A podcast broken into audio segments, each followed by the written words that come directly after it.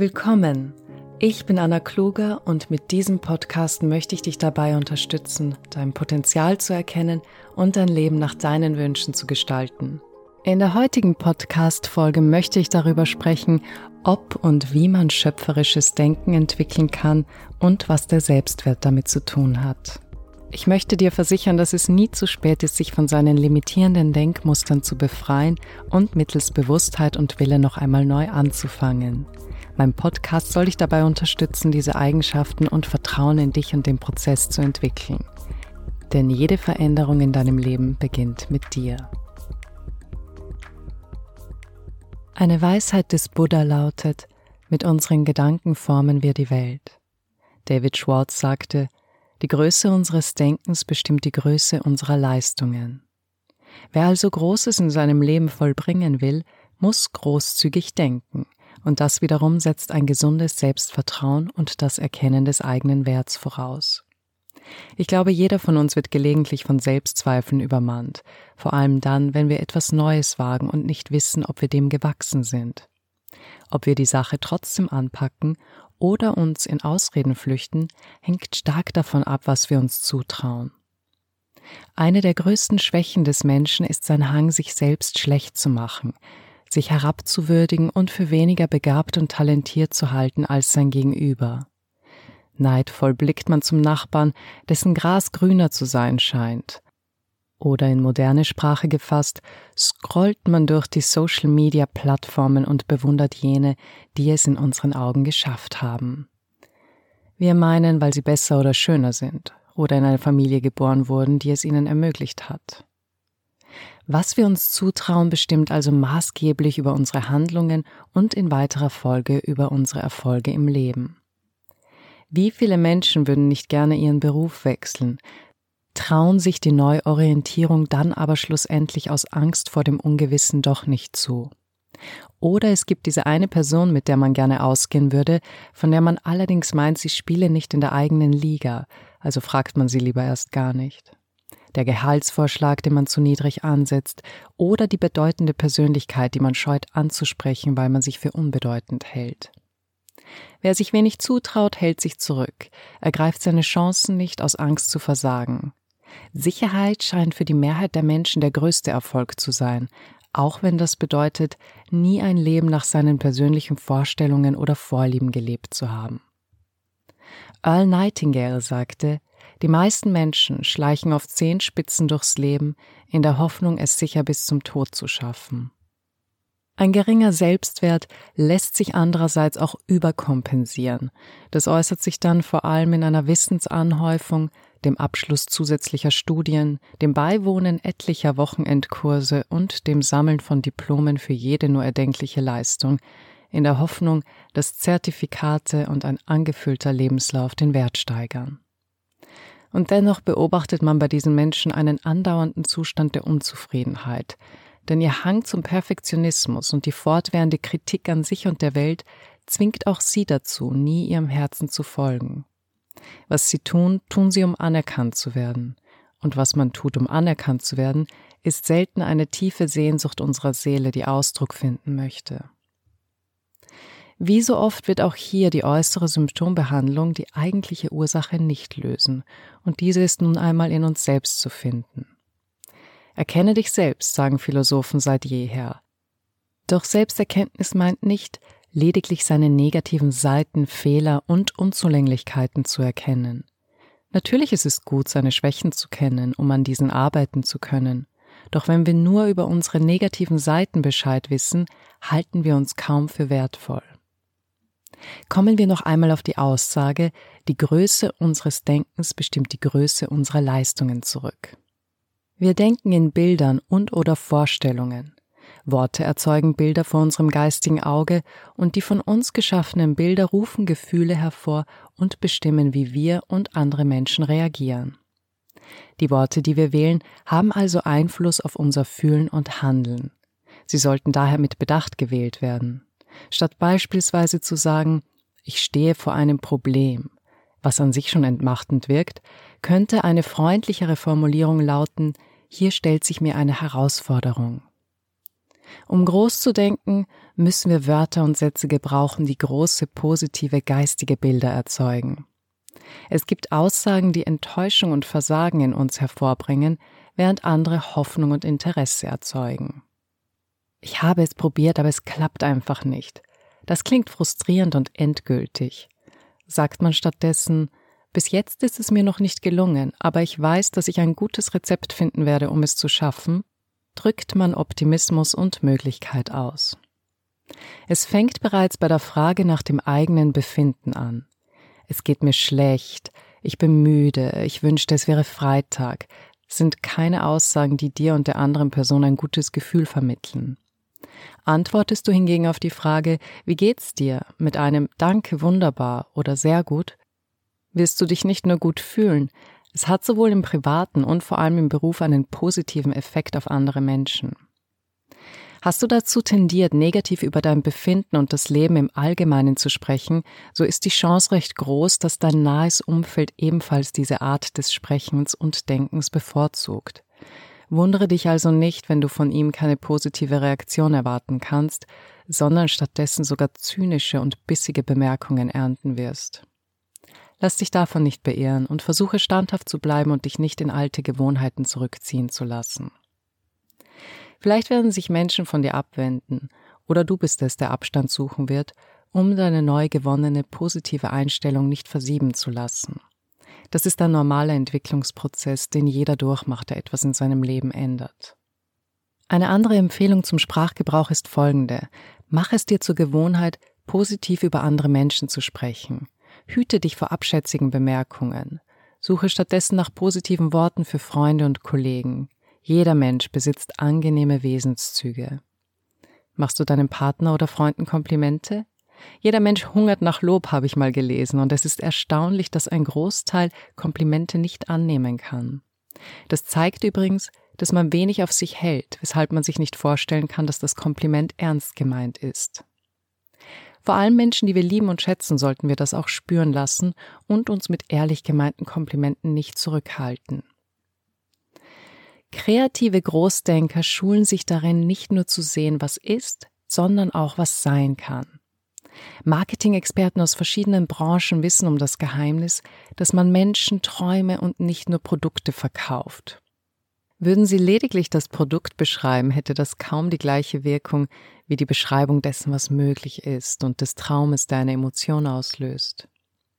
Betrachte die Dinge also nicht nur so, wie sie sind, sondern so, wie sie sein könnten.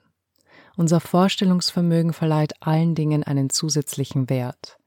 Vergegenwärtige dir, was möglich ist und getan werden kann.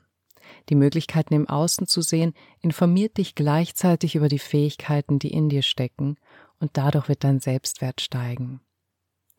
Wie wäre es, wenn du dich heute nicht so siehst, wie du bist, sondern so, wie du sein möchtest? Hast du dir schon einmal überlegt, wie du gerne wärst? Was du gerne können würdest? Frage dich, was kann ich heute tun, um mich wertvoller zu machen?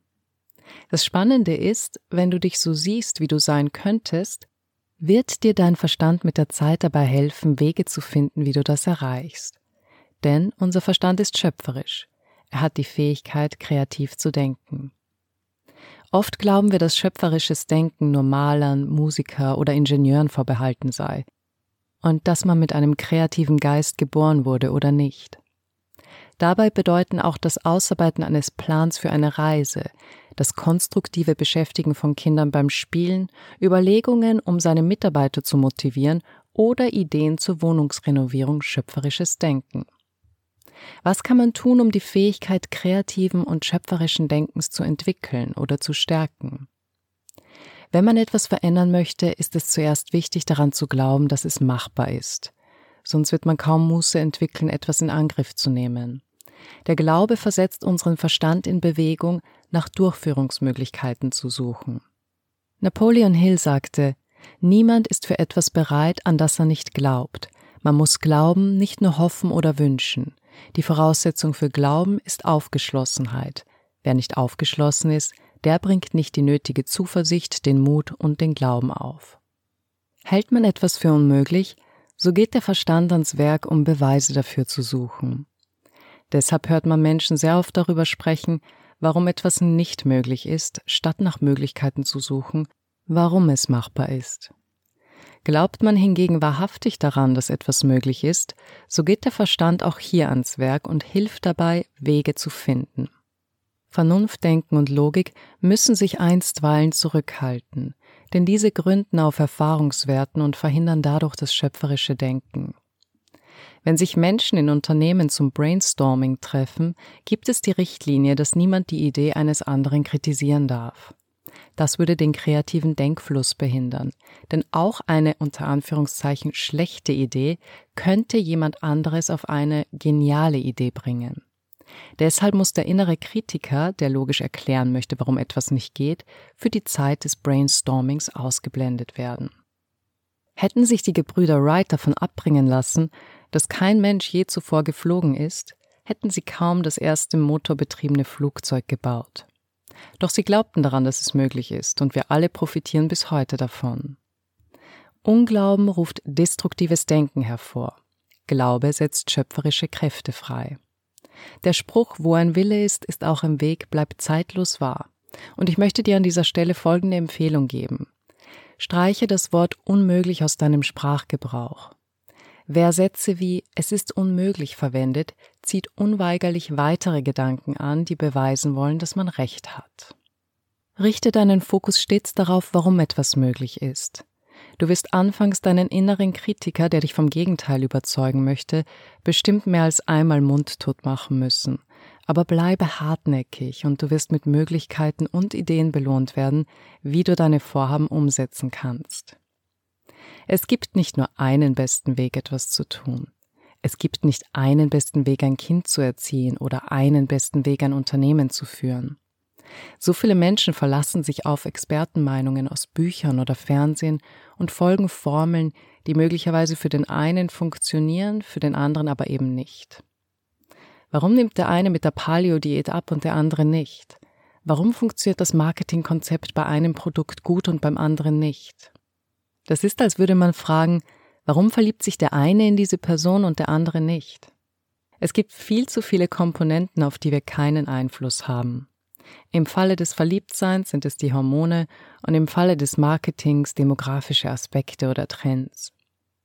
Öffne deinen kreativen Geist, indem du dein traditionsverhaftetes Denken in Frage stellst. Begrüße neue Ideen und wehre deine alten Gedanken, die sich einmischen wollen, vehement ab. Suche nicht nach Perfektion, sondern nach Verbesserung. Perfektion ist nicht zu erreichen, aber man kann sich und die Qualität dessen, was man tut, stetig verbessern. Ich habe einen schönen Satz gelesen, der in etwa wie folgt lautet Es kommt nicht so sehr darauf an, was du anfangs kannst und weißt, viel entscheidender ist, was du lernst und in die Praxis umsetzt, nachdem du dein Projekt angefangen hast. Als ich jung war, war es irgendwie in Mode so zu tun, als wisse und könne man bereits alles. Wer Fehler machte, suchte nach Rechtfertigungen und Schuldzuweisungen. Irgendwie zog sich das durch die ganze Schule und Studienzeit. Mit dieser Art zu denken jedoch entwickelt man eine Arroganz und Überheblichkeit und verschließt sich damit vor kreativem Denken. Wer immer glaubt, alles richtig und perfekt gemacht zu haben, lässt keinen Raum für die Möglichkeit, es besser zu machen. Oft sagen wir, etwas ist unmöglich, weil wir einfach keine Vorstellung davon haben, wie wir es schaffen sollen. Wir haben das Gefühl, ohne dies zu wenig Zeit für alles zu haben.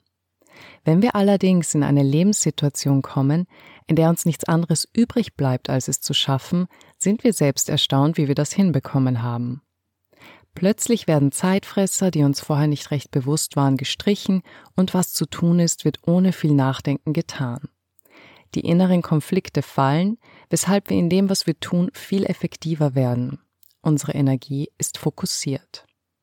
Leistungsfähigkeit ist ein Bewusstseinszustand. Das heißt, wie viel wir leisten, hängt davon ab, wie viel wir uns zutrauen. Wenn du überzeugt davon bist, mehr bewältigen zu können, wird dir dein Verstand dabei helfen, Wege zu finden. Lass dir von jemandem, der unter starken Selbstzweifeln gelitten und sich so vieles nicht zugetraut hat, versichern, du hast keine Vorstellung davon, was in dir steckt. Vielleicht hältst du dich für schüchtern und zurückhaltend. Ich sage dir, da ist auch ein Tiger in dir, der keine Spur von Angst kennt.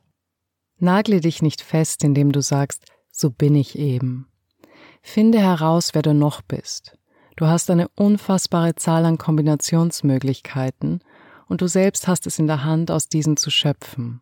Du bist ein schöpferisches Wesen. Sieh dir die Welt an und was der Mensch geschaffen hat und halte dir vor Augen, dass es Menschen wie du und ich waren, die all das möglich gemacht haben. Alles wird aus etwas anderem geboren, unendliche Möglichkeiten, unendlicher Reichtum. Was immer für dieses Schauspiel, das wir Leben nennen, verantwortlich ist, es ist schöpferisch, genial und bringt einem zum Staunen. Und es hat dich geschaffen. Schöpferisch, genial und ganz und gar erstaunlich. Das war die heutige Podcast-Folge. Ich hoffe sehr, dass sie dir helfen wird, mehr Bewusstheit und Vertrauen in den Prozess zu entwickeln. Wenn dich dieses Thema interessiert, besuche meine Website annakluger.com, auf der du mehr zu meinen Angeboten, Büchern und kostenlosen Inhalten erfährst. Ich würde mich freuen, dich bei der nächsten Folge begrüßen zu dürfen. Bis dahin, alles Liebe und viel Erfolg bei deinen Vorhaben.